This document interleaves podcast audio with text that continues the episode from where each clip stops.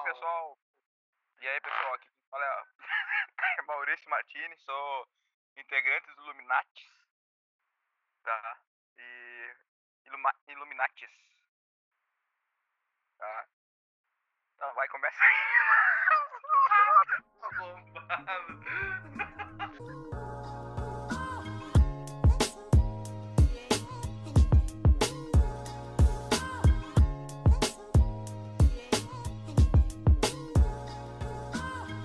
Welcome back, everybody, para o episódio número 15. E hoje aqui estamos com as peças inimagináveis. Uns, uns, uns dos meus melhores amigos, eles estão aqui presentes comigo hoje. Nós vamos fazer então a gravação desse podcast para comunicar vocês do que, que está acontecendo, o que, que vem, o que, que não vem acontecendo durante esse período no Brasil, fora do Brasil, Austrália, Shalom.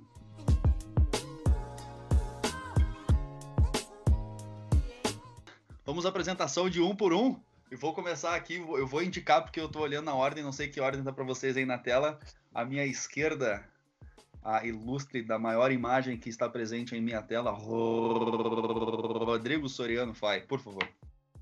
E aí, gurizada, aqui é o Rodrigo. aqui é o Rodrigo Fai. Não, de novo.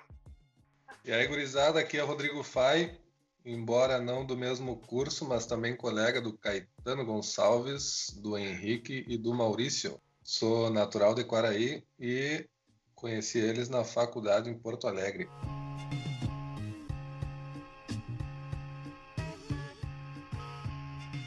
Eu tô na ponta da língua aqui, meu. Então vai, vai, Maurício.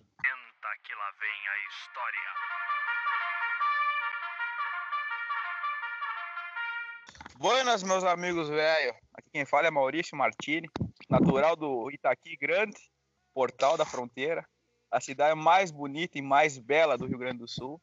E esses meus amigos Caetano, Henrique e, e Rodrigo não foram conhecer. A cidade mais fria do Rio Grande do Sul, mate, e com, a- com os- as melhores coisas do Rio Grande do Sul. Hoje eu venho aqui participar do Bodyscats. Bodyscats. What the fuck? Como é que é? Bodyscats. Não, peraí, deixa eu fazer certo agora, peraí. É isso aí, gurizada. Meu nome é Henrique. Sou natural de Porto Alegre. Conheci o Caetano aí no meu, na minha passagem de ensino fundamental médio. A gente se conhece há um tempo aí, fomos chegados próximos desde pequeno. Algumas coisas nos uniram já. O surf, a vontade de fazer doideiras. Enfim, a gente consolidou nossa amizade com mais dois rapazes do bem aí que estão com a gente. Ah, eu não consigo segurar muito tempo, vou ter que falar de, sério, assim, sabe? Não dá. Não consigo fazer voz macho.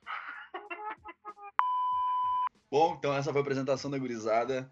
Meu, sem palavras, essa gurizada veio aí, se disponibilizou de fuso horários diferentes, um metendo chimarrão, um tomando uma cerveja, o outro curando um trago de uma, de uma cachaça braba, fudida. Não vamos dar nome aos boys. Mas enfim, velho, hoje vai ser a oportunidade que a gente vai ter de conversar e além de mostrar um pouco mais da nossa vida, como que a gente se conheceu, como que a gente não se conheceu, não sei se é interesse disso de quem ouve meu podcast, é interesse de ouvir quem são vocês, quem sou eu, de onde se conheceu, mas o podcast é meu, então eu quero que você falar o que a gente tá afim. Olha, Eu? eu sei que é meio foda que tá todo mundo já de saco cheio de falar do, porra, corona, e corona, e corona, e corona, e pá. Só que, eu, velho, quando eu gravei o, o podcast, que eu, o último que eu tinha feito, que eu gravei com o Vini, falando sobre o corona, ah, os últimos três, na realidade, que eu fiz, eu cito Corona, velho. E dá pra ver nitidamente a diferença entre eles, porque, tipo, o primeiro que eu gravei, eu, meu, eu menosprezei ao extremo o bagulho. Tipo, eu falei, tá, tá, é só mais uma, uma ladainha aí pra deixar incomodar, vai ser mais uma gripe normal, enfim, isso é manipulação e, coisa de mídia, pá. E, velho, no segundo eu já tava assustado, a gente tava enfrentando um lockdown aí no mundo inteiro. A Itália tava com um problema sinistro de não ter mais onde enterrar gente até então. E, meu, hoje a gente já tá no patamar que a maior potência, a maior nação disparada do mundo em desenvolvimento, o inferno todo, que, que, tipo, os Estados Unidos, meu, os caras não tem onde enterrar gente, velho. Os caras estão enterrando gente em vala comum, tá ligado? E, porra, o cenário mudou muito, muito, muito, muito, muito. Não sei se você tem alguma coisa para acrescentar do ponto. Ah, isso é interessante, velho. Porque o Henrique já participou no podcast, o Henrique mora em Sydney, acho que a galera já, quando eu falar agora, eles vão se lembrar. Mas o Maurício tá morando em Arapiraca, Alagoas, Brasil. Alagoas, Brasil. E o Fai? O Maurício tá morando. Alapiroca. No interior do Rio Grande do Sul, agora, na fronteira oeste, por causa Melhor do coronavírus. Logo já vou me, me mudar, vou voltar para Porto Alegre. Isso é, Quaraí é fronteira com qual país, para orientar as pessoas, para quem não é familiarizado? Uruguai, cidade de Artigas. Fronteira com o Uruguai. Meu, uma, uma informação, pessoal. Quem for a, Quaraí, por gentileza, conhecer Lamius, tá? Depois dessa, dessa indicação aí, é uma cidade maravilhosa, né? Eu não tive a oportunidade de conhecer, mas é, Lamius, pelo nome, deve ser uma loja de música. Yes, é isso aí. Tem de tudo, de vinil, vídeo, é, videocassete, tudo, tudo, tem tudo lá. Carro pouco. É, tem Spotify junto lá, tudo do, do antigo ao novo que tu subestimou não, não foi só tu, né? Foi todo mundo, e é justamente ter subestimado que aconteceu isso aí na Itália. De, ah, vai passar, não vai ser nada, daí quando viu já não tinha mais volta e morreu um monte de gente, detonou o país, né? Pois é, ô velho, e eu acho. Tu não acha. Discordem ou concordem? Uh, vocês não acham que a Itália é um ponto meio fora da curva para analisar ou não? É pela população, né? É, é densidade populacional. Eu acho ah, que também. é um, um país mais localizado no centro. E daí, meu, são, são cerca de 200 habitantes de todos os lugares do mundo. Fica mais difícil tu fazer uma comparação com outros países. Por exemplo, o Brasil, a Austrália, que é considerado que é uma ilha, né? Que tu, é mais fácil tu fechar o, os lugares de entrada. Então, é.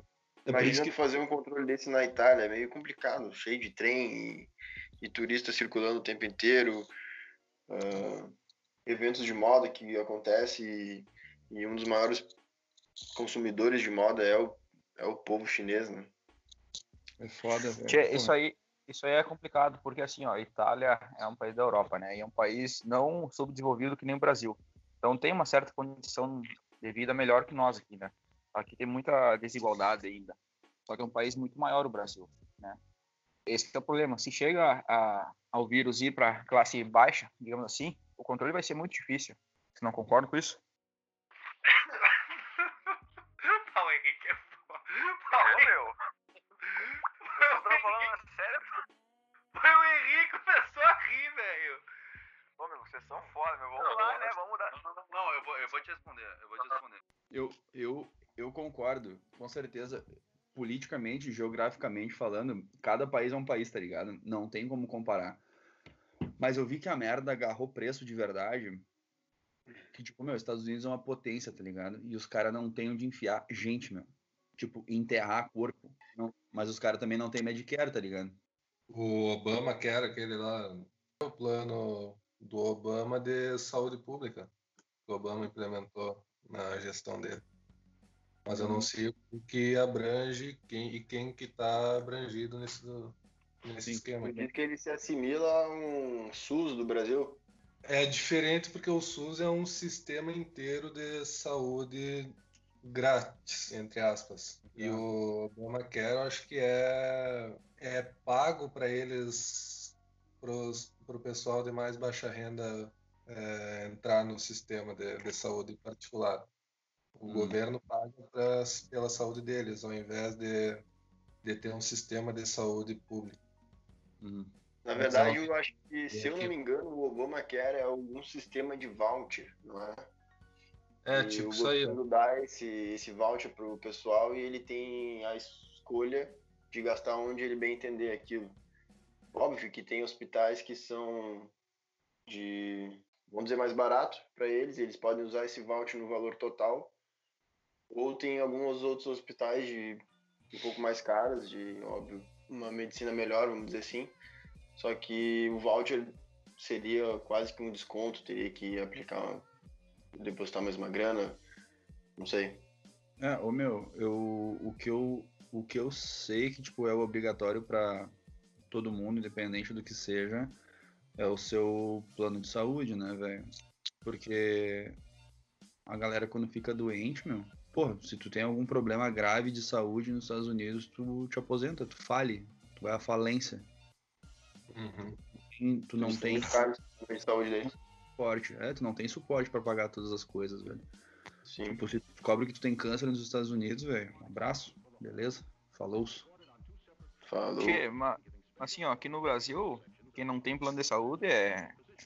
ó, o SUS não, não cobre tudo isso também, né? Vamos Não. ser realistas, cara. Tá, não, não. Eu, eu concordo contigo, mas, ô meu, por exemplo, quantas coisas no- que eu já não quebrei no meu corpo? Braço, perna, dedo. Meu, já fui um, inferno de vezes pro pronto-socorro aí em Porto Alegre. Cara, eu nunca gastei nada. E sempre fui muito. Cara, eu não posso reclamar de nada. Tipo, eu sempre fui muito, muito, muito bem atendido, velho. Muito bem atendido. Cheguei, entrei, fiz raio-x, fiz exame, engessei, pum, vazei. Ou seja o que for, quando fui picado pela aranha lá também.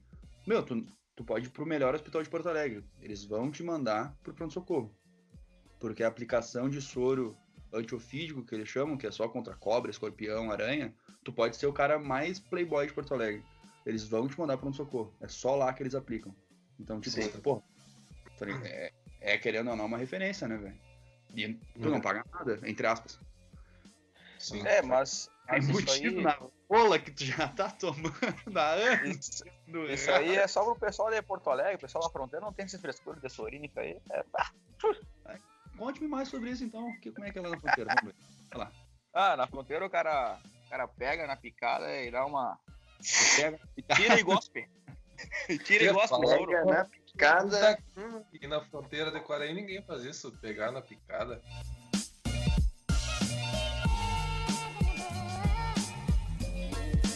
É, velho, tipo, essa parada aí do, do, do coronavírus que tinha falado aí, que eu, meu, eu menosprezei, mas aí o Fábio falou, tipo, não só eu, cara, todo, todo mundo menosprezando e, e não botando fé no que fazer.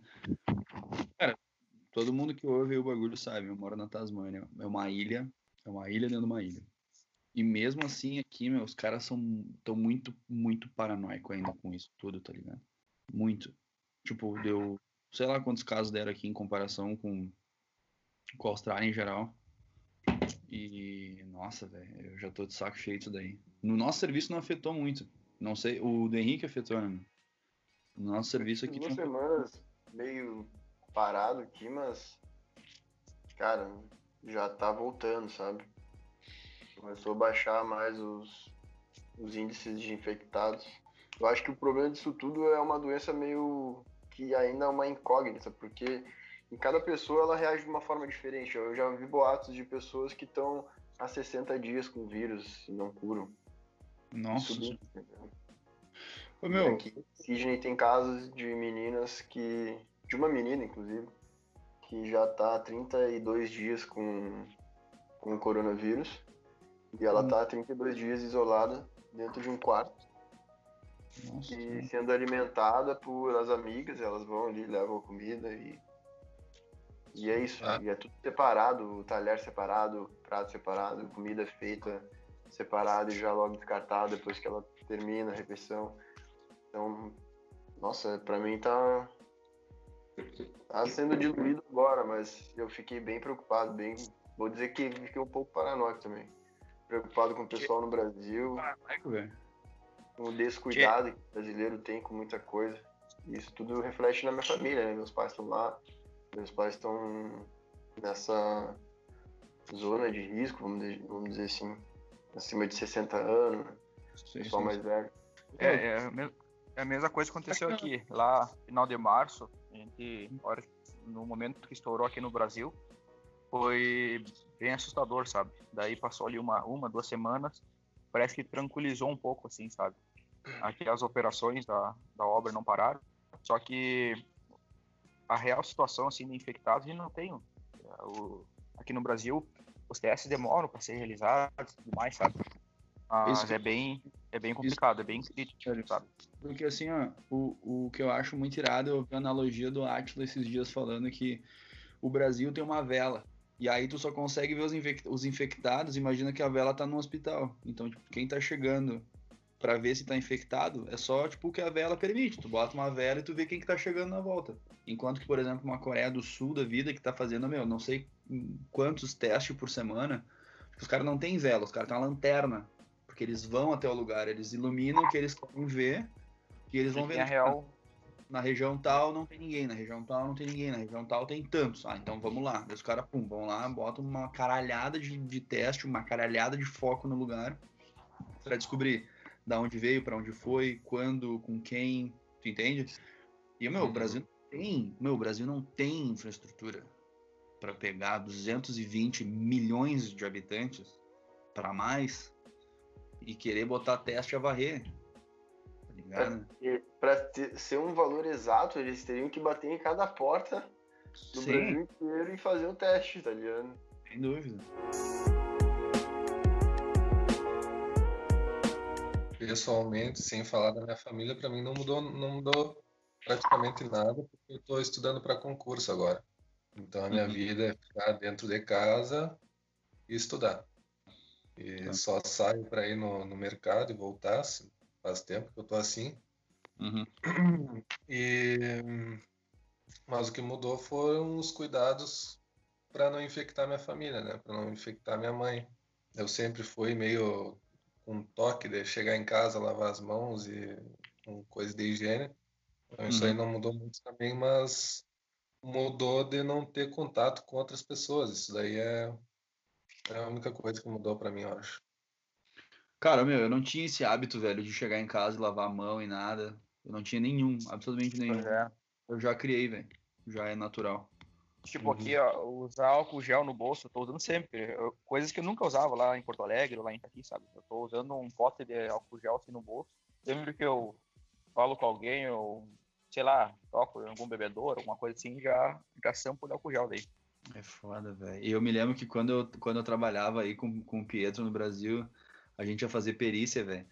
E a gente saía das perícias, meu, ele pegava um tubo de álcool gel, assim, já botava na mão antes de entrar no carro, limpava tudo. pá. E o pai dele é médico, né? E aí ele pegava e limpava tudo, assim, não, ô meu, bah, limpa tua mão aí, velho. Tu não sabe onde é que esses caras botaram a mão, tu pass- passou a mão nisso. Bah, ô, velho, eu achava ridículo. Eu falava, bah, ô Pietro, tu é muito viado, velho. Tu é muito viado. Ele, É, porra, mão tá suja, tá é bem cheio bicho de não sei o que, meu, passa, passa álcool gel nessa merda. E aí hoje eu vejo que, porra, é a coisa mais óbvia que tem que fazer, tá ligado? É, a minha namorada, ela ficava brava comigo que eu não deixava ela me tocar quando ela chegava do aeroporto. Que eu sempre tive esse- essa mania aí.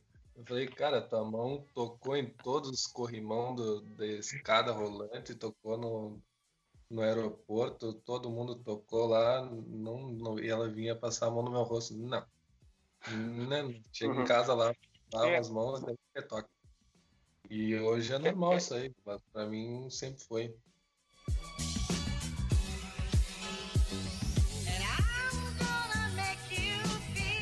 Então tá, meu, eu vou, beleza, já falamos pra caralho. Vou tentar cortar aí, dar uma. Só uma atualizada na parada. Meu, por que, que tu, por que, que tu começou a fazer engenharia, Maurício? Tchê, uma boa pergunta.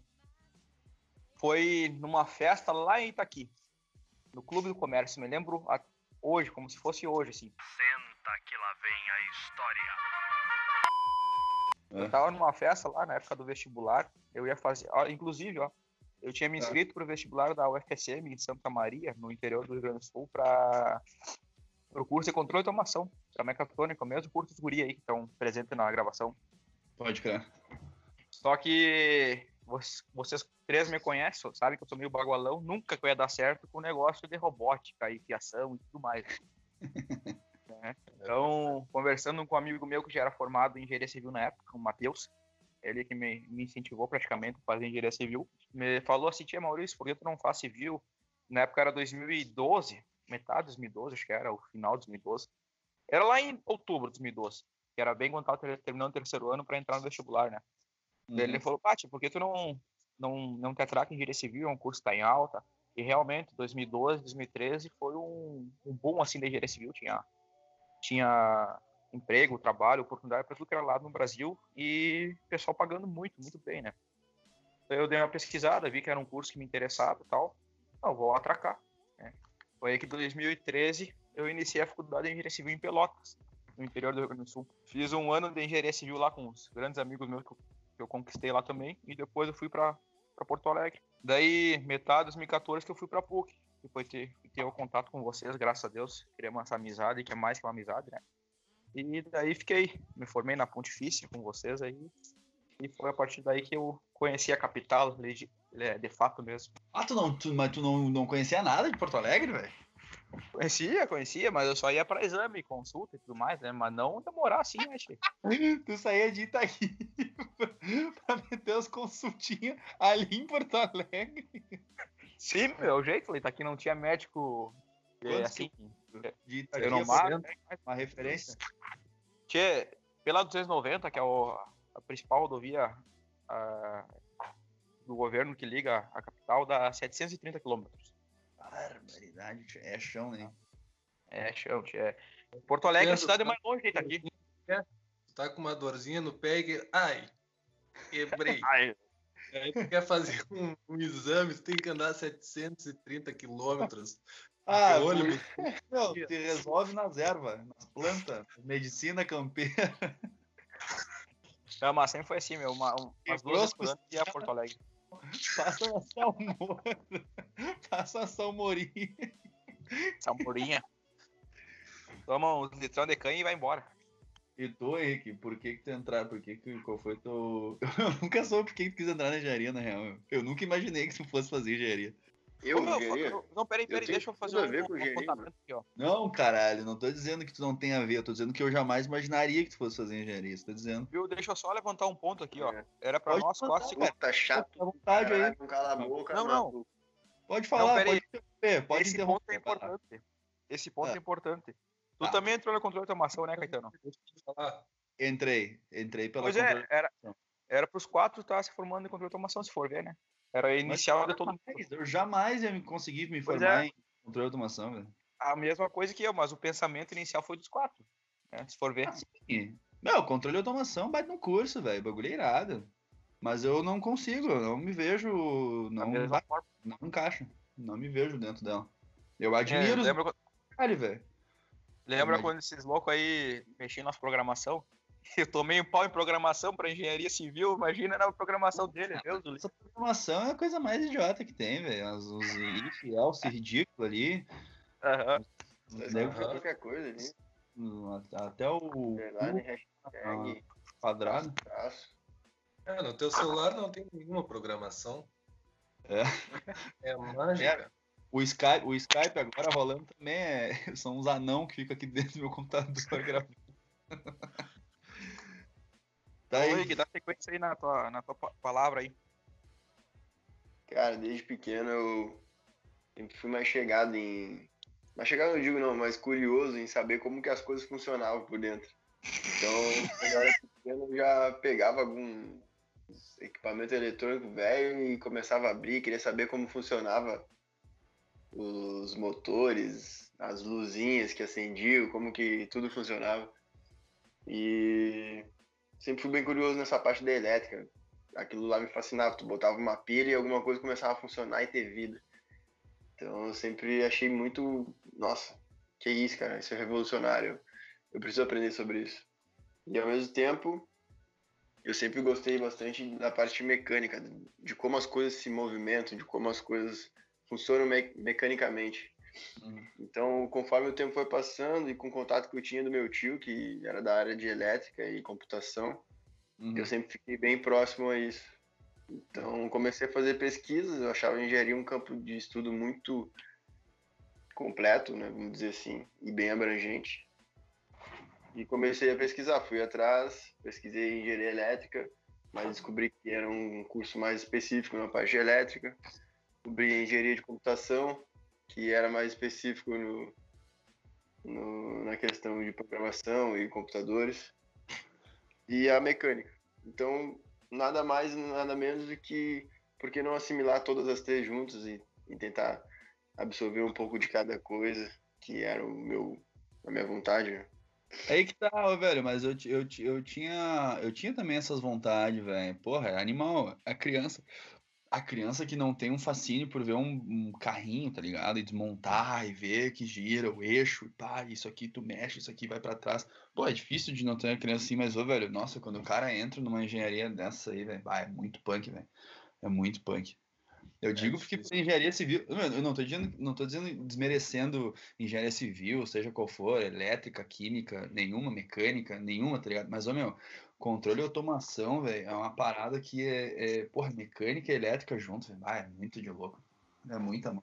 Não, eu queria dizer que não é por desmerecer, mas é só tu olhar a estatística de quem se forma no tempo certo, quem desiste, quem troca de curso.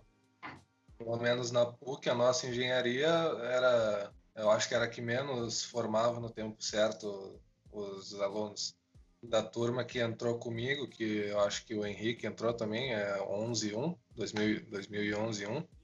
11 uma. Se formou, acho que foi só uma ou duas pessoas, se- se tu me corrige, Henrique, foi a, Ja- a Jane, era o nome dela, né? A asiática. A Jane, a Jane.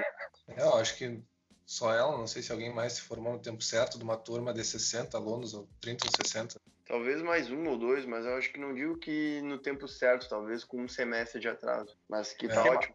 Falando Sim. nesse ponto, assim, a controle de automação, como vocês falaram, acho que é o discurso mais difícil, mas a elétrica também acho que se equivale. Talvez não, não em mesma proporção, mas é representa ser bem difícil a elétrica também. É, A civil e difícil. a mecânica, a civil e mecânica são as mais tranquilas, do meu ponto de vista, assim. E né? produção, né? Ah, a produção é. Não sei se a Marina Tours que tá assistindo vai escutar isso aqui, mas ela sabe que produção é um cursinho mais tranquilo, né? É uma administração um pouco mais avançada aí. É, é, é, isso relati- mesmo. relati- A verdade é, É. isso. É tipo uma administração, tanto que tu trabalha com isso, né? é, que é isso aí, uma, admi- uma administração um pouco mais avançada, assim, é um curso bom também pra, pra se fazer.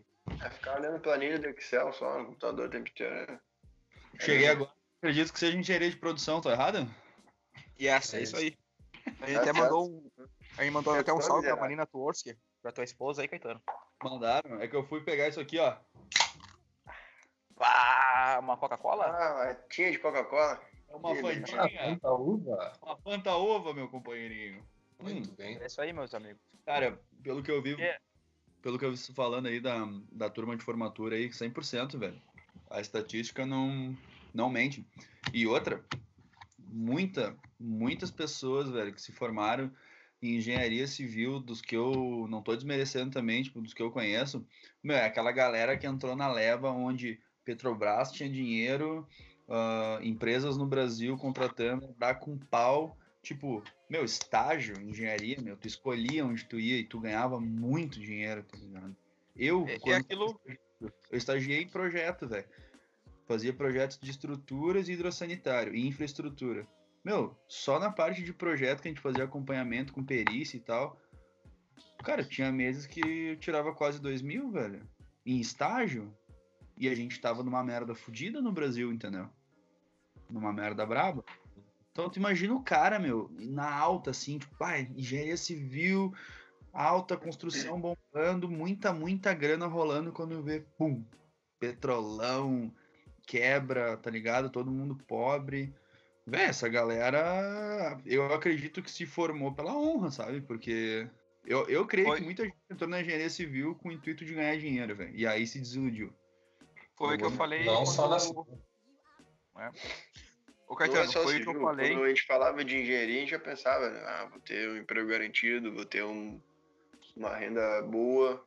Foi o que eu falei na, na minha escolha do curso, Caetano, né? Foi lá em 2012, 2013, que tava o auge da engenharia civil, né?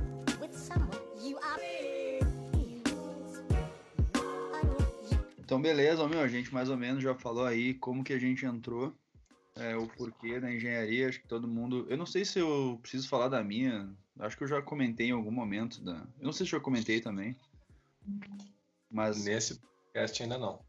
É, nesse não, mas eu acho que. Bom, mas enfim, rapidamente falando, eu escolhi a engenharia porque sempre me dei bem com números, basicamente, física e matemática. E entrei pela engenharia de controle e automação.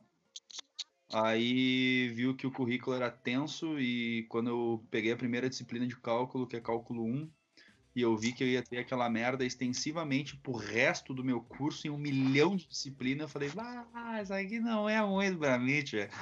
E aí me fui pra civil, aí me grudei na física. Aí a física é palpável, né, velho? Engenharia civil. Consegue, consegue enxergar, né? Cara, eu consegui enxergar e consegui mesmo assim me encontrar num negócio que eu não esperava que eu fosse gostar tanto, velho. Tanto mesmo. Tipo, eu mudei assim, eu fiquei, bah, mecânica ou civil, mecânica ou civil, perdido pra caralho, ao extremo, assim. Mas sabia que eu queria fazer engenharia. Aí botei a civil e avaliando o currículo e tal, velho, quando eu comecei a fazer o curso.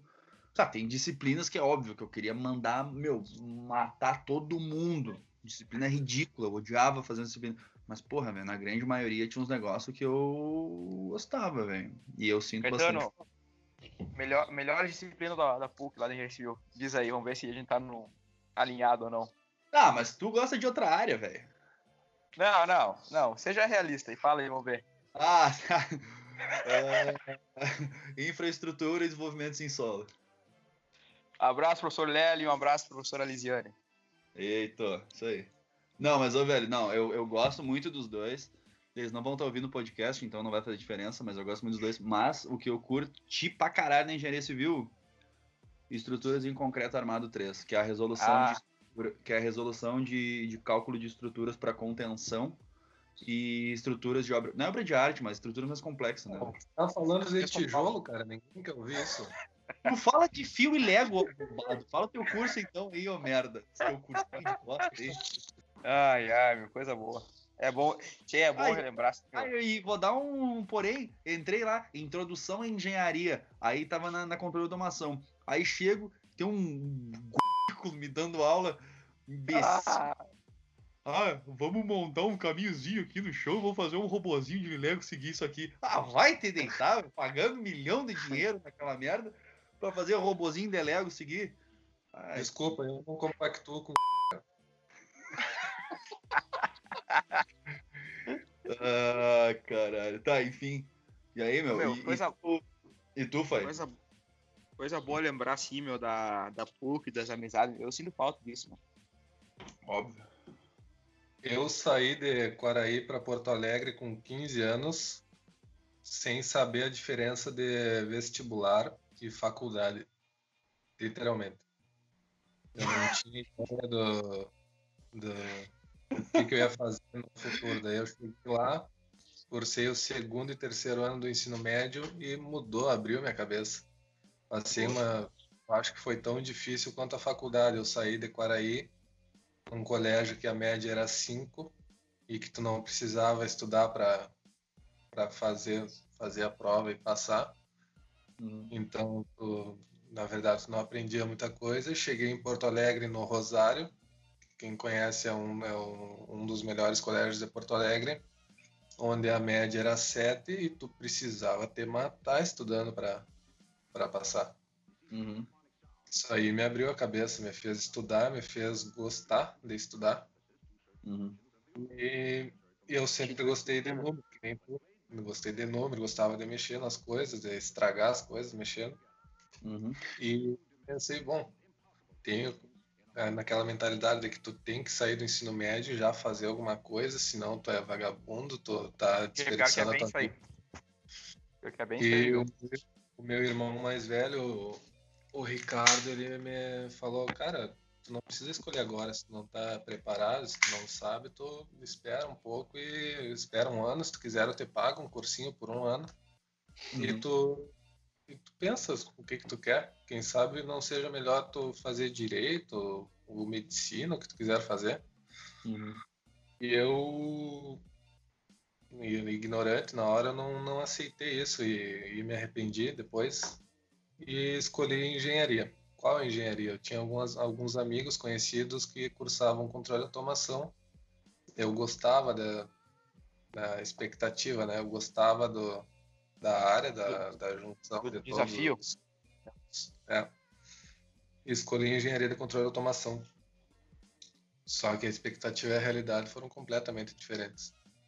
A expectativa é que eu ia sair fazendo robô, construindo carro fazendo um transformer, daí eu cheguei lá, era só cálculo, física, química, os, os negócios bizarros, assim. Dedo no gritaria. Aí, daí eu fiz o primeiro semestre, tá, não, é que aqui é a introdução, né? Vai mudar, segundo semestre eu vou estar voando. Daí segundo semestre, cálculo 2, física 2, química dos materiais, não sei o quê. Eu, não, terceiro semestre vai começar. E assim foi.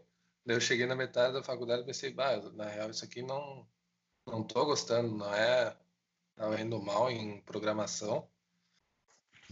Mas eu pensei, vai, já estou na metade, já paguei metade do curso, agora é questão de honra. Daí terminei o curso e agora estou estudando para concurso para a área da polícia. Eu decidi que é isso que eu quero, ser policial. E estou nessa área. Foi bom eu ter me formado, porque eu preciso de um, de um diploma de ensino superior para entrar na, na Polícia Rodoviária Federal específico que eu quero fazer. Uhum. Mas eu não, se eu voltasse no tempo agora com o meu conhecimento de hoje, eu não faria engenharia de controle de automação, pelo menos. São escolhas da vida, né, pessoal? São escolhas. Quando a gente entra na faculdade, a gente é muito novo. É... A gente não sabe ainda muito o que, que quer para o futuro, né? Imagina, a gente entra na faculdade com 17, 18 anos. E é uma, e é uma escolha pro resto da vida, né? Então, é, é, é bem delicado se escolher. É, velho, pô, é um. Mas, ô, cara, eu, aí que tá, velho, eu não me arrependo, cara, de ter feito engenharia, velho. Não me arrependo eu, mesmo. Eu também não me arrependo. Não, não. Eu faria. Isso, é, mas tipo, eu, eu, não, eu não consigo enxergar outro curso que eu que eu estudaria, tipo, ah, não, não faço engenharia, mas com certeza eu ia fazer, sei lá. Tchê, falando nisso, agora eu vou, vou dar uma vegetada aqui. E é, eu acho que é um ponto que eu e o Fai a gente tem muito em comum. Tá? Eu e o Faim foi criado para no interior, né? Nossos pais eram pecuaristas e agricultores, e isso aí tchê, eu sinto muito falta. Se eu tivesse tido condições assim, de seguir nessa área, eu não escolheria duas vezes, sabe? Eu teria seguido a área agrária. Só que, porventura, alguns acontecimentos que ocorreram, tive que dar uma mudada, né? Mas, assim, ó, eu, eu posso dizer por mim, acredito que o Fai também concorda. A vida no campo é uma vida muito mais tranquila. Puta, louco. Claro que tem seus contras, né? Mas assim, a qualidade de vida e, e aproveitar a família, acho que nem se compara com uma vida mais corrida assim de cidade grande e tudo mais. Ô, Sim. Ô, ô cara, um, ao mesmo tempo que tá nesse foco. Falei, falei, falei.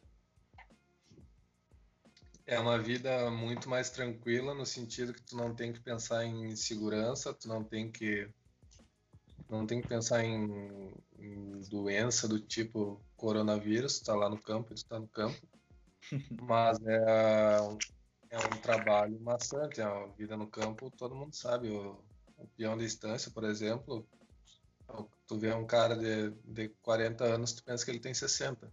É um cara que está é da vida, do, do sol, de todo dia, tu trabalha de sol a sol e não tem, não tem um telhado na tua cabeça, não tem ar-condicionado.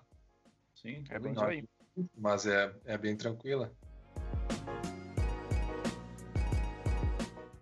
A quantidade de gente trabalhando em, em posições muito boas do mercado, com pouquíssimo tempo de, de experiência, sabe? Aqui é nítido, muito nítido. Tipo, tem, se, se tu tem um meu, mínimo de interesse e competência, tu tá numa posição muito boa trabalhando.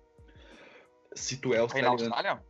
Ah, não, é, mas tá. se tu é australiano, tu nasceu ah, aqui, tu terminou o colégio, meu, se tu tem um mínimo, o um mínimo de educação e, e, lógica na tua cabeça, tu chega muito rápido numa posição boa.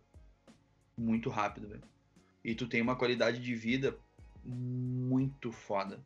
Muito foda.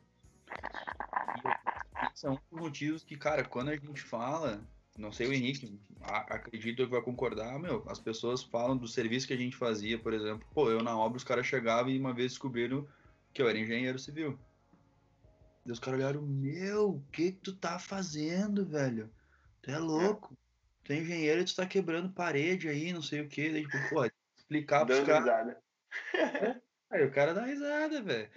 E, tipo, meu, nós, os quebradores de parede, os, os, os ruins do negócio, meu, velho, eu não sei, mas tipo, ano passado, porra, só de viagem que eu fiz, velho, fui pra Gold, conheci um monte de lugar da Austrália, fui pra Indonésia. Meu, eu viajei pra caralho, não, não tive um, um segundo assim, tipo, ah, não posso gastar aqui, não posso gastar ali, vou me controlar aqui, vou me controlar lá.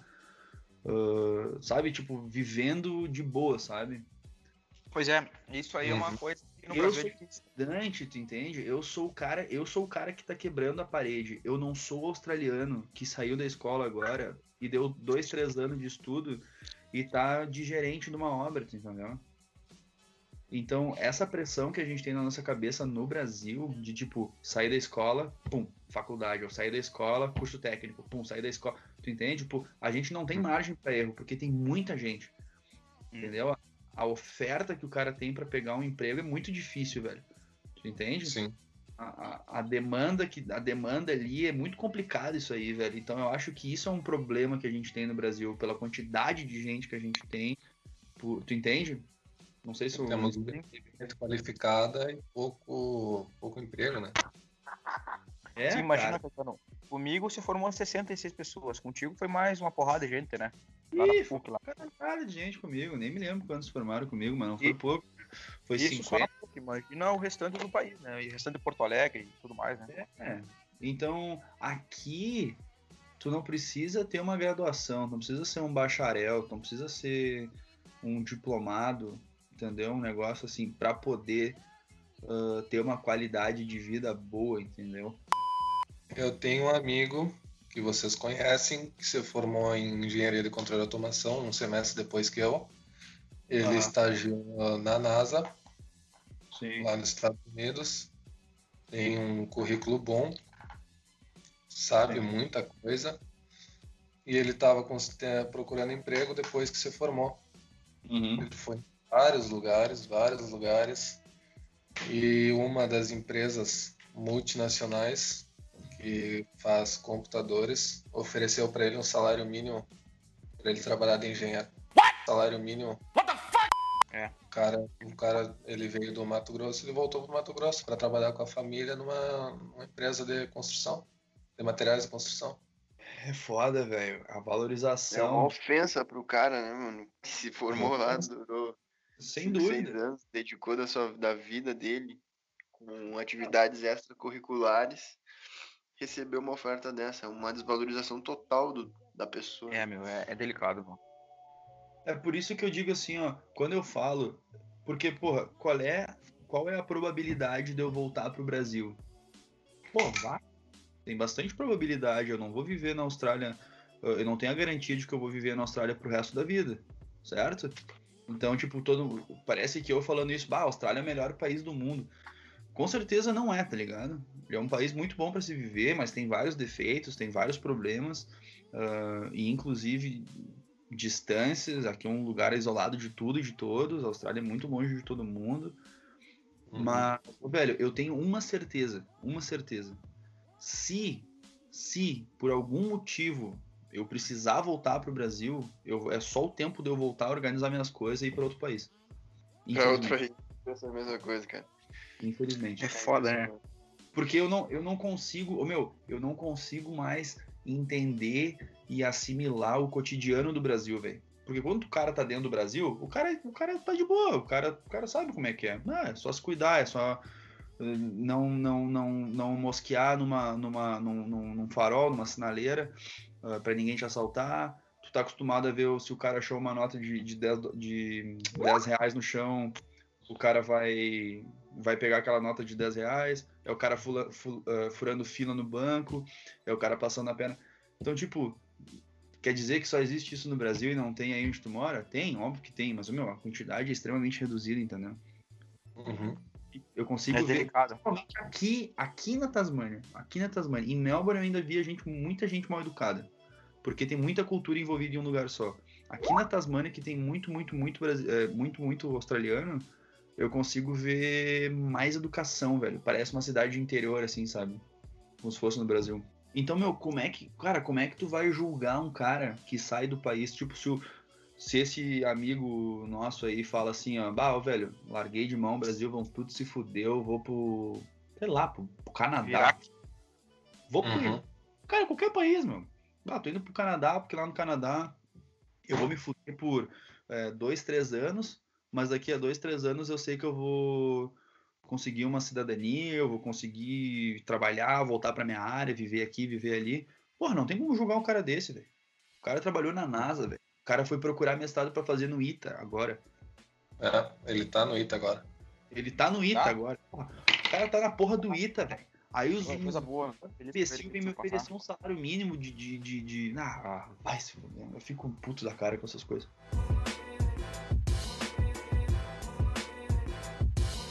Eu fico. Eu, puto. é difícil de tu entender isso. Tu vai explicar isso para um. Explica para alguém aí.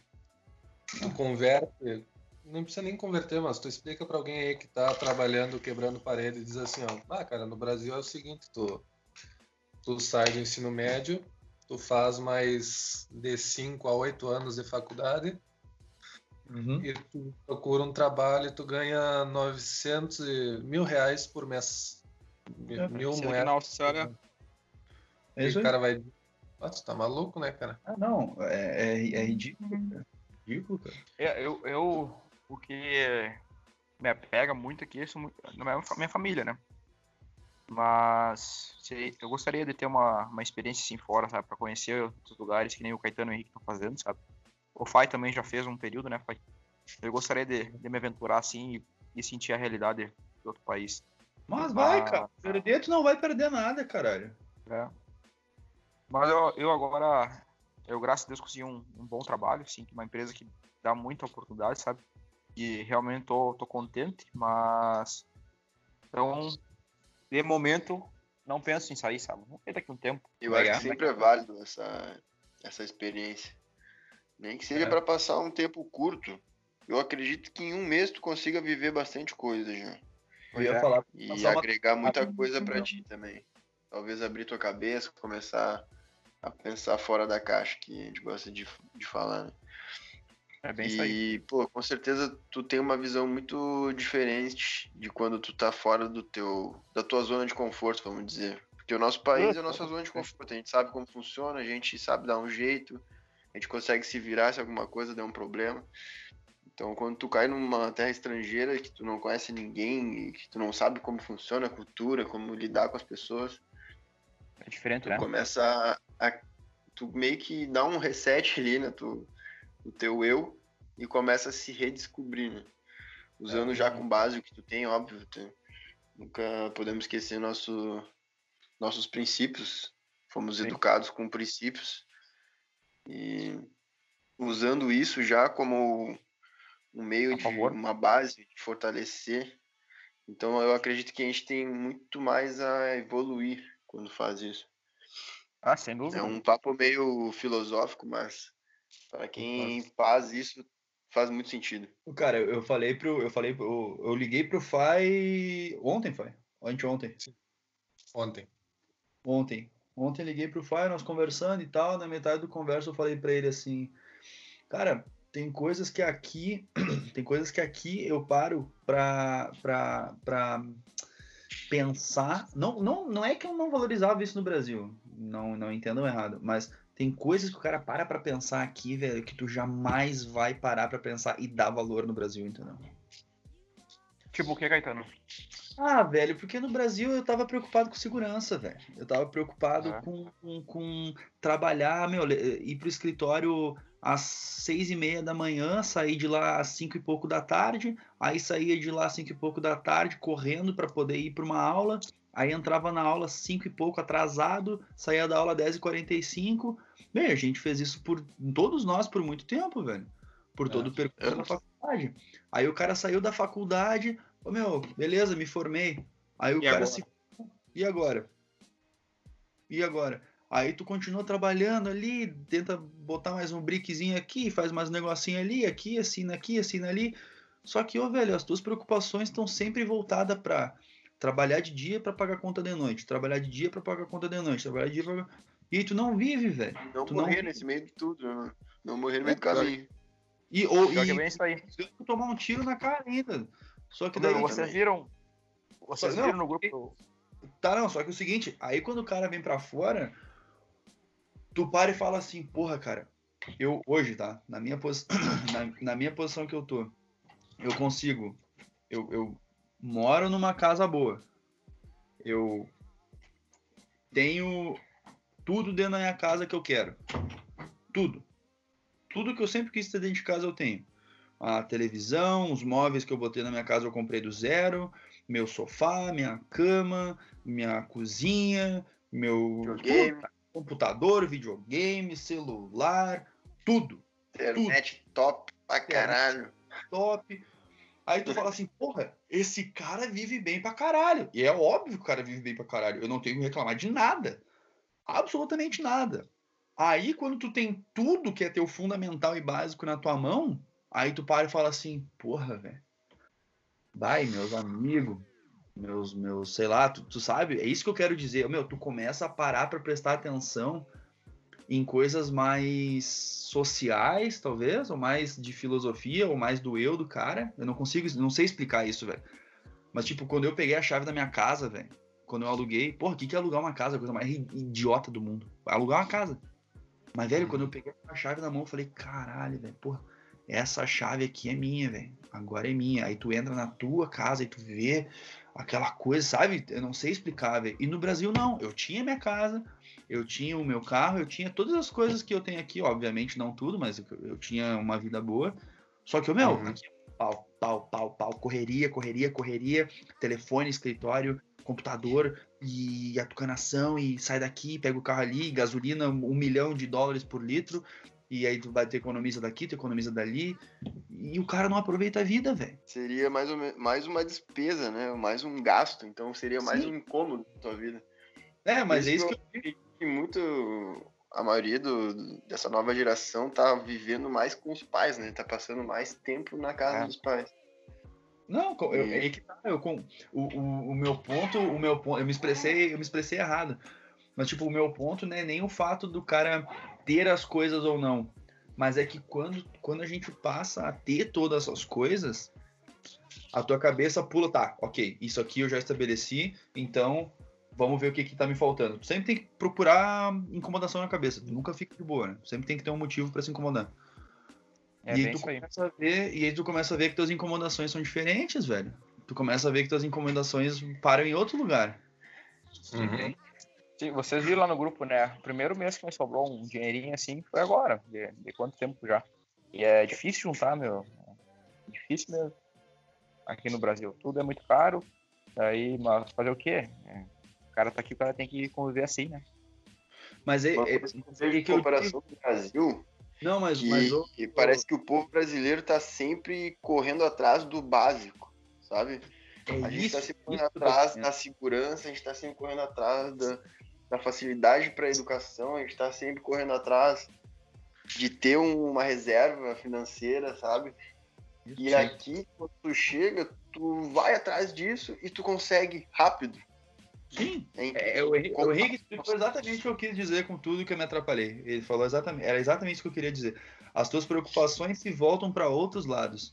As tuas, os teus princípios fundamentais de necessidade, meu, são abastecidos assim, ó, dois toques. É só tu trabalhar. A tua Sim. preocupação é trabalhar. trabalho muito rápido, tu tem a tua prateleira cheia de comida, tu tem a tua casa com o teu canto confortável, a tua internet boa, o teu transporte bom, a tua segurança, sabe?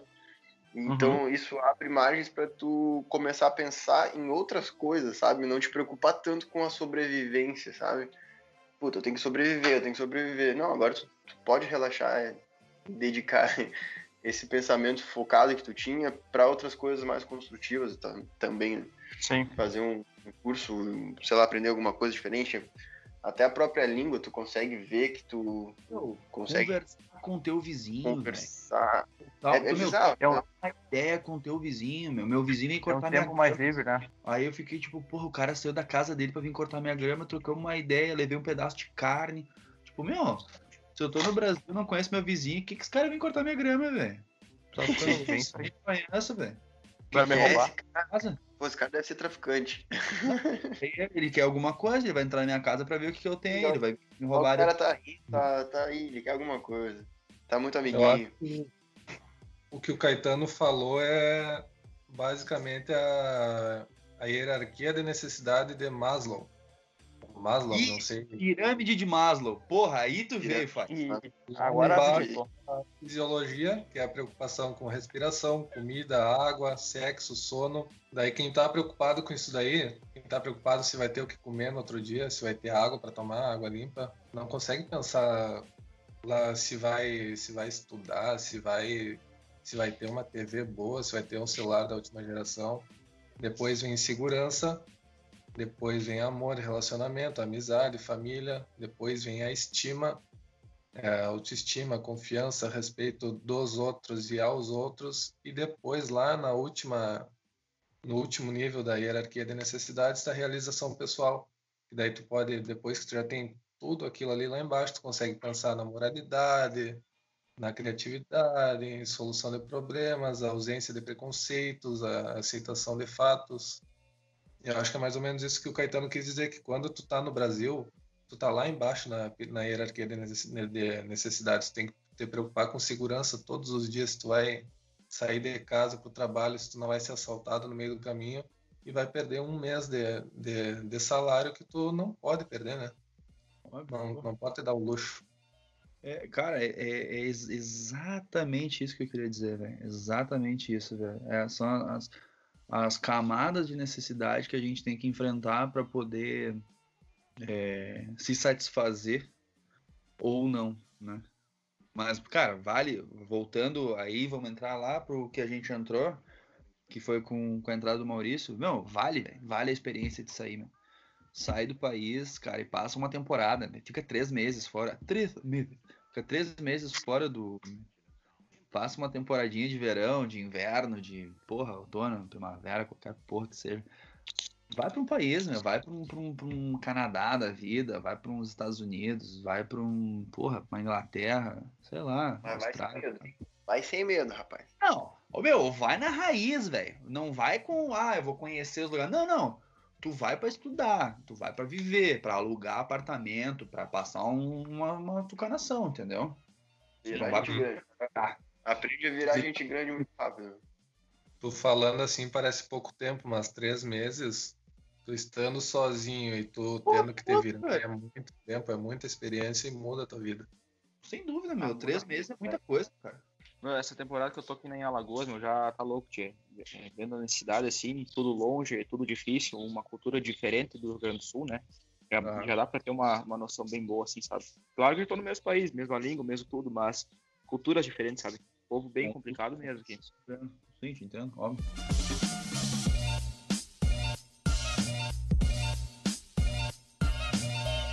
E, e o, o, o Rick, da tua. O Fábio falou da dele que não casou nada com nada. O que, que foi da tua, meu? O que, velho? Como é que Da- é? Das tuas expectativas da faculdade com o futuro agora. Nossa, broxantes, eu vou dizer. ah, eu não, eu não posso reclamar muito, porque eu tive uma boa experiência no ramo da engenharia e por questões de botar em prática o que eu aprendi, né? Eu acabei entrando numa empresa de elevadores, uma empresa multinacional bem grande, bem conhecida Melhor no sul e com sede na Alemanha. Mas daí eu me deparei com problemas que eu tenho de hierarquias e departamentalismo, essas coisas mais burocráticas que não são muito do meu feitio. Mas sim, tive uma experiência boa. Acredito que se eu seguisse dedicando meu, os meus estudos e botando em prática os meus conhecimentos, eu conseguiria sim ter um cargo melhor, mais elevado mas também eu me debatia muito com o tempo que isso ia levar. E eu botava muito isso na balança, assim, né? Tipo, ah, vou ficar aqui mais cinco anos para subir um nível, vamos dizer, tendo que me dedicar muito e aí sim melhorar o meu salário, ou sei lá, 10 anos que eu teria que ficar aqui.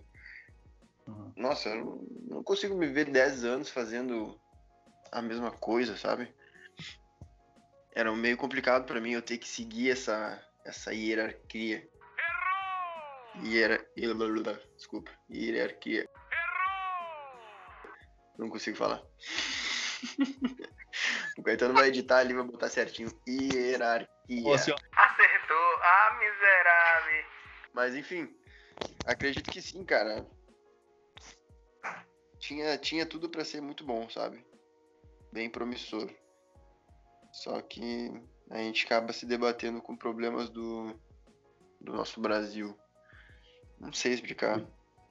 E tu pretende em algum momento voltar a exercer a- o que tu aprendeu ou tu, ou tu já decidiu que passou dessa etapa, tu vai seguir trabalhando no que quer que tu esteja trabalhando aí na Austrália? Como é que é a perspectiva Eu não, eu não descarto essa possibilidade, porque é, uma, é um campo de área que eu gosto muito. E eu tenho bastante apreço por isso. Mas tudo depende, né? Aí depende. Porque se eu me debater de novo com esse sistema empre- empresa, assim, essa coisa mais burocrática, talvez não, não me desse tão bem. Talvez eu procure isso como um hobby ou tentar assimilar de alguma forma, fazer alguma coisa mais palpável, mais concreta. Eu gostaria de ver o que eu sei fazer. Eu gostaria de ver isso funcionando rápido. Não digo rápido, mas com mais eficiência, mais uma coisa mais palpável. E eu via que nas empresas grandes isso girava em torno de anos e anos para tu fazer um projeto e fazer ele dar certo. É, e assim, Faltava um pouco pre- daquele estímulo, sabe? Aquela vontade de ver a coisa se realizando, assim. Uhum. sim, empresa grande é uma, é uma pressão, né? É uma pressão monstruosa. É o que eu, que eu sinto aqui. de- não digo todos os dias, mas, mas grande parte dos, do, dos dias da semana eu sinto uma pressão que tá louco. É uma pressão mas forte eu- aí, ficar por trás de ti, Maurício. Pau no cu, tô te É, incomodando e atrás. posição de muita responsabilidade, hein, né? E é normal tu, por ser uma empresa grande, uma obra grande, tu tá de, tu ter bastante responsabilidade, eu acho que é normal tu ter pressão, tu teria também se a empresa fosse tua. Porque se Sim. aquilo ali dá errado, É isso que eu ia falar, né? Tá falido. aí Mas, tu... É, é isso aí. Cara, eu tenho um, um ne- negócio que eu paro pra, pra, pra perceber às vezes.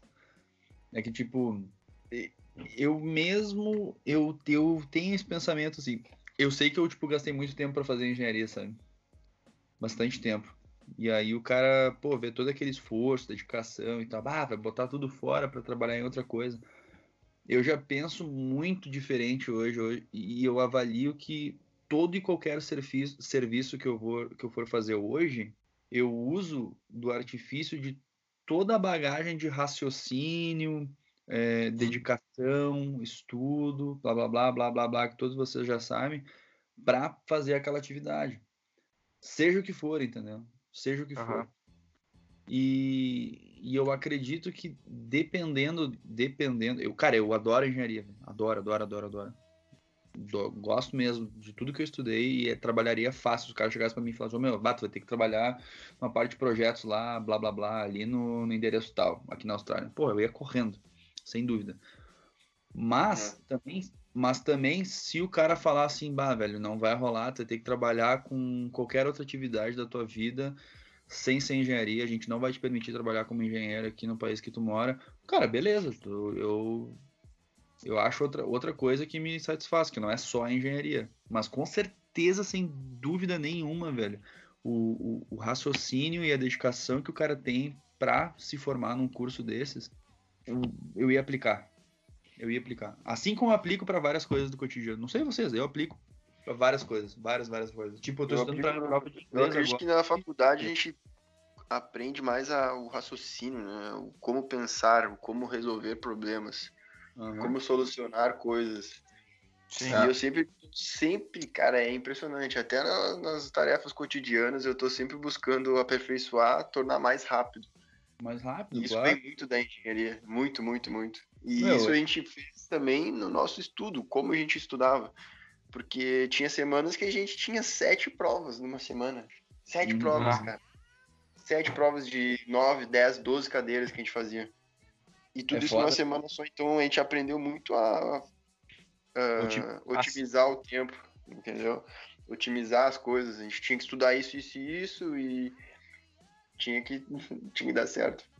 Eu me Quando a lembro, eu tenho, na bunda, a gente tenho na lembranças né, muito boas meu, minha e é do pai, estudando na casa dele. e fazendo chover, cara. A gente dava um jeito sempre. Era impressionante. Nós quatro passamos muito outro, casa, chimarrãozinho, computador, lapiseira, folhas e folhas, rasgando folha, brabo, estressado, fazendo conta e. Ah, meu Deus do céu, não vai dar, não vai dar, e no final, Uma tipo, coisa lá. A Mariana tá falando. Pode perguntar pra ela, faz uns dois dias, eu acho, eu comecei a falar. Que a gente tava falando de história de colégio, história de escola e faculdade, blá blá blá, aqui em casa com a galera.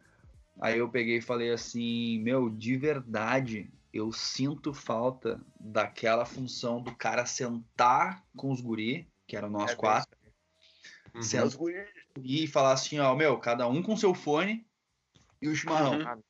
Aí aqui, ó, pum, fone pau, velho. Aqui, ó, estudando, estudando, estudando, estudando. Pá, não sei fazer tal coisa. Aí o cara tirava os fones, chegava no, no, no, no brother ali, ó, meu, como é que faz isso? Deu o cara, bah, senta aqui. Aí se afastava pra não incomodar os outros. Pum, pum, pum, pum, Uhum. pum. Resolvi. Ô, meu, essa parada, assim, meu, de, de, de foco em atividade, ah, otimização em atividade. Cara, isso tu usa pra tudo, velho. Tudo. É. Tipo, eu tô estudando agora pro meu, pra minha prova de inglês em julho. Eu comecei a estudar faz uns dois dias. Na hora, ô meu, eu botei uma mesa no meu quarto, não posso sentar com todo mundo, já botei uma mesa no meu quarto, uma cadeira, já separei o meu ambiente e criei que aqui é o meu ambiente de estudar, que nem a gente fazia na casa do Fai. Tu entende? Uhum. Então, tipo, eu venho, eu boto meus fones, eu boto a minha música, eu baixo meus exercícios e debulho, velho. Leio, leio, leio, descubro técnica, descubro qual que é o jeito mais rápido, qual que é o jeito mais eficaz de ler isso sem gastar muito tempo com aquilo. Então, tipo, meu, voltei pra engenharia, entende? É isso que eu tô dizendo. E, e tu usa isso pra tudo. A gente tá com restrição agora Uhum. questão de pessoas dentro da barbearia, no lugar que eu trabalho. A gente pode botar 10 pessoas ou o limite de 2 metros quadrados por pessoa. Cara, eles estavam quebrando a cabeça. É que pra nós parece simples, mas pros caras não. Eles estavam quebrando a cabeça. Bah, como é que nós vamos botar o posicionamento dos barbeiros e dos clientes para com que a gente não infrinja a lei? Eu falei, porra, peraí. Aí eu peguei, dei meia dúzia de passo, medi o comprimento, a largura, tirei a área, vi mais ou menos a área que dava 2 metros quadrados pelo braço de cada um, afastei as cadeiras, tá, tô aqui, fechou, ponto. Esse aqui é o setup. Só botar a galera um aqui, um ali, um ali, um ali. Hum. Tipo, pra nós é, foda, fácil. Pra nós é É. ridículo fácil. Porque a gente tá acostumado com esse tipo de raciocínio. Mas, ô meu, pros caras, os caras estavam perdidaço, velho. O que, que é dois metros quadrados? Os caras não estavam entendendo o que, que é. Cara, eu acredito muito que a, a engenharia nos torna assim mais rápidos e decisivos no- na resolução de problema. Quando eu trabalhei um tempo na obra aqui também, até no meu atual trabalho, eu vejo que eu consigo botar muito isso em prática, sabe? Usar o que tem para fazer as coisas dar certo. Isso é uma coisa que eu acho impressionante. E acredito também estar um pouco no brasileiro isso, sabe? Eu consigo comparar bastante trabalhando com outro tipo de cultura. O brasileiro é bem bem rápido nisso, bem solucio- solucionador. Ô, meu, o brasileiro, eu, eu creio que o brasileiro tem muito sem vergonha, obviamente, né? Fora do Brasil também. Mas, ô, cara, de todos os lugares que eu trabalhei com brasileiro, eh, tem suas exceções, mas normalmente é, é se, se tu juntar pra fazer uma equipe, é a equipe que mais desempenha. Certo, sem, sem dúvida. Isso comparado aí na, na Austrália, hein? Aqui dentro da Austrália, eu posso falar de olho fechado, assim, tem exceções, sem dúvida, como qualquer lugar Sim. do mundo. Mas, na sua grande maioria, se tu juntar uma equipe, ô meu, tem uma equipe de, puta, de inglês, uma equipe de japonês e uma equipe de australiano e uma de brasileiro. Ô, cara, se tu for pegar a atividade que tem, assim... Bah, qual é o jeito mais fácil de fazer isso aqui? Pum. O meu, o brasileiro vai estar, sem dúvida, meu. Os negros já acharam um jeito muito barbada e estão fazendo os outros caras trabalhar já pra eles. É verdade. Troca É. por diante esse cara daí. Ah, cara, ô meu, é a lei do, do- da energia, né, velho? Quanto menos energia o cara gastar, velho. É, isso aí é algo que vem, que vem para nós também da, na engenharia, né? Não sei É. como é que foi para vocês, mas eu e o Henrique, por exemplo, no nosso TCC, o trabalho de conclusão do curso, era Cara, não sei, eu acho que o Henrique vai concordar comigo, mas era muito difícil. Tu tinha que. Nós escolhemos um projeto no laboratório de engenharia aeroespacial lá da PUC. E muito difícil tu tem que envolver o hardware e o software de um, de um negócio muito difícil. O meu era numa uma, plataforma de simulação de locomoção em microgravidade. E eu tinha que construir todo o hardware, fazer todas as placas, desenvolver, fazer a programação e fazer funcionar a mecânica do negócio. Estava tendo muito problema com a mecânica. E tu aprende a buscar o que tu não sabe, a fazer e a resiliência de tu estar uma semana num, num problema em uma linha de código e tu não consegue resolver, tu fica, pesquisa e tu acha um datasheet em, em chinês, tem que traduzir, ver como é que funciona o hardware, uma pecinha do teu equipamento, e tu te vira, tu vai lá e faz e acontece. O desafio, né? cliente, eu acho, é não desistir e, e, procurar caminhos de fazer aquilo acontecer sem ser o caminho padrão. Ô, meu, e sabe o que, que é um negócio que eu acho legal, velho? Eu acho que de todos nós, o cara aprende isso na engenharia, que é a observação.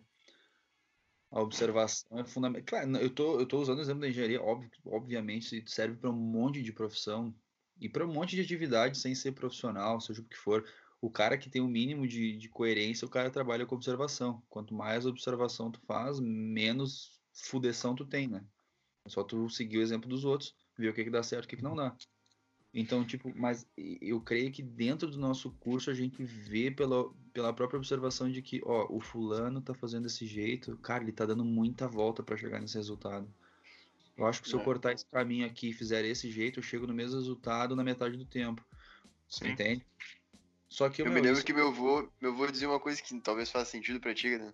Uhum. Esperto é aquele que aprende com o erro dos outros. Com o erro dos outros. É bem claro. isso aí, não pode é se repetir, né? Nada tipo, se cria, é tudo se copia e melhora. o cara tá fazendo e tá ali analisando. E tu vê que ele errou daquele jeito, então, pô, então não é assim que faz, né? Tu já aprendeu com o erro da outra pessoa. É bizarro. É, é, é, é o que o Caetano... É o que, é o que o Caetano fez em Ark 2, né? Hã? É o que tu fez em Ark 2 com o meu projeto. Ah, eu louco pra falar aqui, vai falar essa vai tomar vontade de chupar uma piroca, né?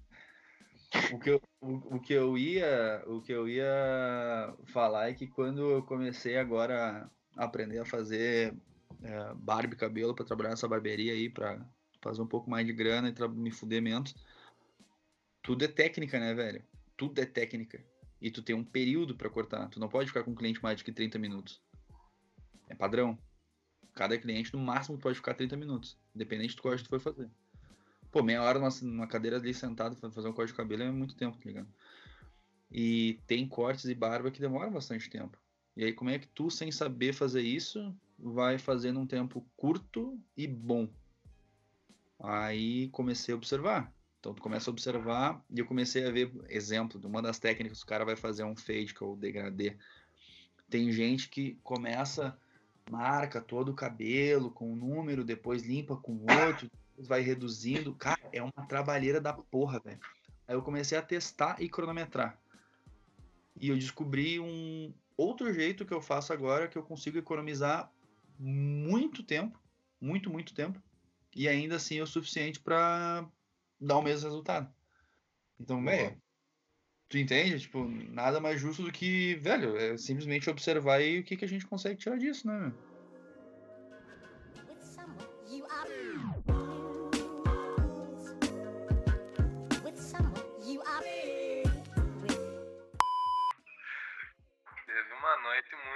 num, num Ford K prata. Que... Qual era a placa do Ford K? Essa história aconteceu com um amigo do amigo meu. Saber. Foi um amigo meu que. Teu, né, Rodrigo? Foi, foi, com um primo teu, né? Ah, não me lembro agora. Foi um conhecido aí. Foi um vivente, um vivente qualquer. Ele tava com dois amigos dele numa festa, numa, num aniversário, e saíram para ir buscar outro amigo deles que, que mora na favela do, de Porto Alegre. Mas no caso, assim, então, uma pergunta para todo mundo no carro tranquilo, assim, indo buscar um companheiro. Era uma Aham.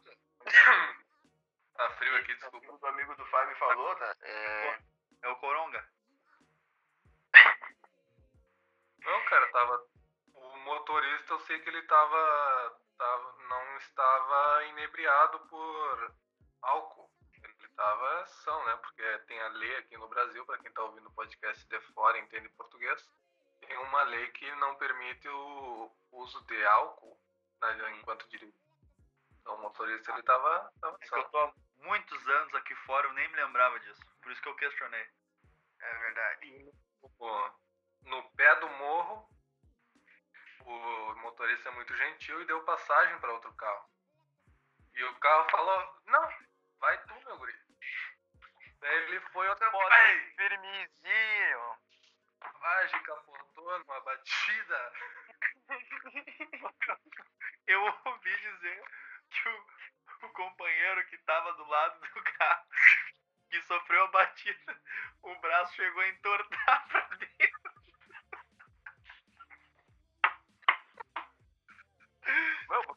Por que você tá dando risada, meu? Por que você está dando Não, é porque o risada? Não aconteceu com você risada desgraça ali- alheia? Quando contaram, eu achei engraçado, porque imagina se fosse comigo, eu ia estar desesperado, né, tia? Eu ouvi que foi uma gritaria: acelera, acelera, vão nos matar, não sei o que, sobe o morro. E aí pra baixo, pra frente, pra trás. E daí que decidiu. Começou, pô, Era meio mais seguro. Era tipo, ô meu, se vocês não vazar, nós vamos matar vocês. Mano, um casal de velho, cara, meu Deus do céu. Aham, que velho, a minha rola. Pai, acelera, vai embora, vai embora. Ah, que horror, velho. Passageiros, o meu amigo me contou, né? Sim. Falaram, não, o concerto vai dar 20 pila. 20, 30 pila, tranquilo. Depois o cara descobriu que ia dar 2 mil pila o concerto. Daí Ah, eu- foi leve, foi leve. um amigo meu viu o carro esses dias que tá batido até hoje. Ah, é? Não foi pro concerto? Ele nunca arrumou. Ah, e cicatriz, né? Cicatriz fica marcado pra sempre. E o pior, e o pior é que teve um, um- esse companheiro teu aí que contou a história, ele, ele tava conversando com outro companheiro que tava no, no caos junto. Tava se falando os dois esses dias aí, eu tava na conversa junto e eu vi os dois conversando. Você, ah, te lembra quando esses companheiros conversaram e falaram, não, não, vai dar uns 300 pila, só pra aliviar, porque tava todo com o cu na mão, já sabia que ia dar uma facada de dinheiro.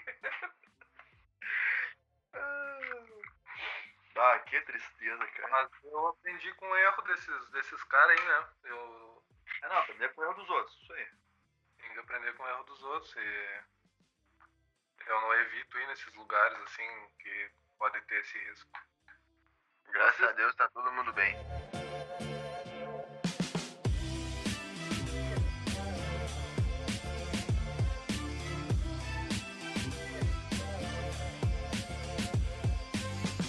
Eu me lembro que no meio de todo esse caos aí que era que foi a faculdade, o estresse com o estudo, o compromisso e tudo mais, a gente teve nosso, nossos momentos de, de lazer. E, pô, maior satisfação poder ter a maioria deles lá na minha, na minha casa. Ah, Regada rico muito churrasco e bebedeira e tudo aquela coisa bem sadia. Tiro. Como? Como? Não, não vi, tem interferências, falaram. Ah, tá. Não, não sei. Quem falou aí? Não, não vi. Pode seguir, Rick, pode seguir. Entreviro. Biro? Vidro! Ah, vidro, vidro. Vidro. Vidro! Vidro! Pra quem não Sim, sabe, sim, é. o, o Maurício ele é fluente em três línguas. Três O inglês, o espanhol e português. E para quem não entende espanhol, vidro é vidro. Não, É. Vidro! Vidro! Vidro! O que eu tenho pra dizer é que até hoje, os meus amigos dos quais se encontram no Brasil aqui presentes, ainda frequentam a casa de meus familiares, Yes, baby! pratica um janta, é um fluente, né? O cara é um nativo norte-americano. Meu Deus! Que que é, segue, segue o fluxo aí, Caetano. Não foi nada, não foi nada. Um desvio da informação só aí. Não, eu, eu só. Nossa, eu sou muito grato a eles. Pra, fazem janta, churrasco praticam esse companheirismo aí violento, né, velho? É, mas Representando, ter. representando a família. Então, aí a gente consegue ver que. Aí a gente consegue ver que, independente da distância, os negros, se, os negros seguem firme, né? Pena, pena não, o cara não poder estar mais presente, né? Que às vezes o cara fica longe, mas sempre quando o cara pode, o cara tá junto, né? Tanto do, do Rick, do Caetano e da Marina, né? Inclusive, eu já marquei um churrasco para quando eu voltar a Porto Alegre com a, com a mãe e o pai do Henrique, a mãe do Caetano e a mãe e o pai da mulher do Caetano. A plaquinha. Ô, meu, mas é isso, tinha o churrasco. Quero ver quando eu for também pro Rio Grande do Sul. Quero ver de marcar um churrasco com todo mundo, né? Pra se ver, se reencontrar. Se Deus quiser, vai dar certo. Vamos, pô. só o Fai, só. Só o Fai eu queria ver. Eu tô com saudade do Fai. Só. Eu tô com saudade do Fai também. Eu também, meu. Tô com saudade dele. Saudade do Caetano e do Henrique. Então tá, gurizada. Valeu. Até mais. Valeu aí. Valeu pela. Tchau. Um abraço. A minha ideia é, se tudo der certo, ano que vem pra a US visitar esses dois rapazes aí que estão aí na, na vídeo, no vídeo chamado. Vai visitar o Henrique? Também. O Henrique é a segunda opção, Ele né? falou- Ele falou que ia comprar passagem já da Tasmânia. cara. Mas pra onde é que tu vai? Não, É mais é ruim de acesso, tio. Olha, já vou te Ah, avisar. ruim? Isso chega. É mais perto, né? É ah, difícil. tá. Não, mas quem, quem Sim, sabe eu vou aí. Todo voo passa por Sydney, fica, né, fácil. Ah, não, mas se vocês não quiserem que eu vá, eu não vou. Só me avisar, viu? Tu tem amigo na Austrália, Maurício? Como é que é, foi? Tu tem amigo na Austrália? Até onde eu sabia, eu tinha. Não sei se eu tenho ainda. O Henrique tá aí com ele, ó. Tá aí, ó. Ah, tá. Ah, Tu vê quando, quando é que pensa em vir? Quando que vem? Quando? Ih, o visto vence agora, hein? Tchê, não sei, meu. A Marina Polaca tá vendo as passagens aí. Vamos ver se vai dar certo. ano que vem o Henrique vai estar ocupado, tio. Não tem mês? Data de mês, hein? Não tem nada, a Polaca tá vendo pra mim aí.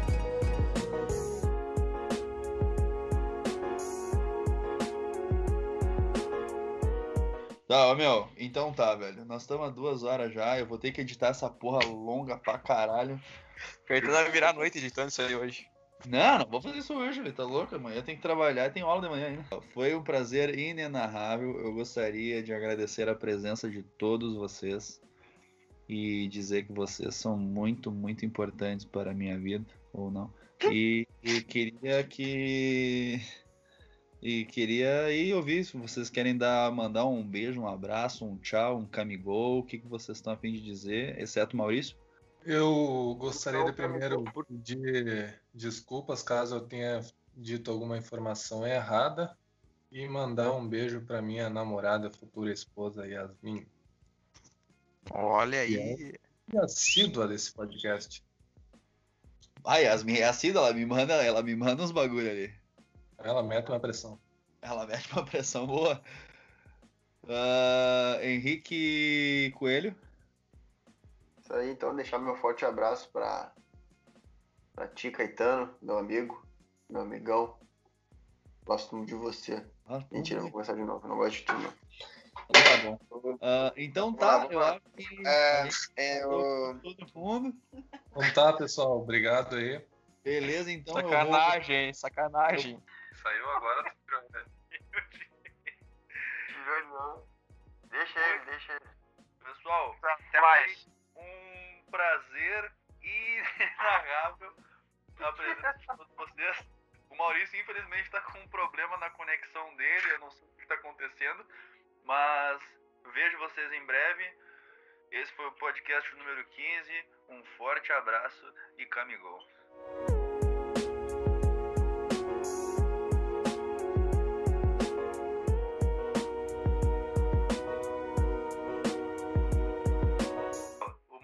Vai ficar puto da cara, velho. Agora vamos botar ele, vamos deixar ele falar um monte de coisa e aí a gente sai. A hora que ele entrar, a gente cancela a ligação. Tá, eu vou sair daí. Daí tu vai ligar de novo pra, pra fazer? Tu sempre foi nosso amigo e nosso melhor amigo. Três, tá, meu. Olha o Caetano, tá? Nós íamos Nós três, tá? Estamos, nós te ligamos Tá, e quando nós queremos desabafar, tu é o nosso ombro amigo e tu une essa amizade. Tu que tá sempre entrando em contato e Ah, pedindo para nos para ligar e para fazer essa união, assim como era nos tempos de faculdade, com, quando tu fazias um mate e nos convidava. Se não fosse tu, essa amizade não existiria. Afinal, tu que sendo amigo do Caetano, colega do É melhor- Caetano e melhor, dos melhor mates e mate, nos né? convidando, fazia com que nós nos uníssemos. Então tá, gurizada. Foi um prazer aí revê-los amigos. E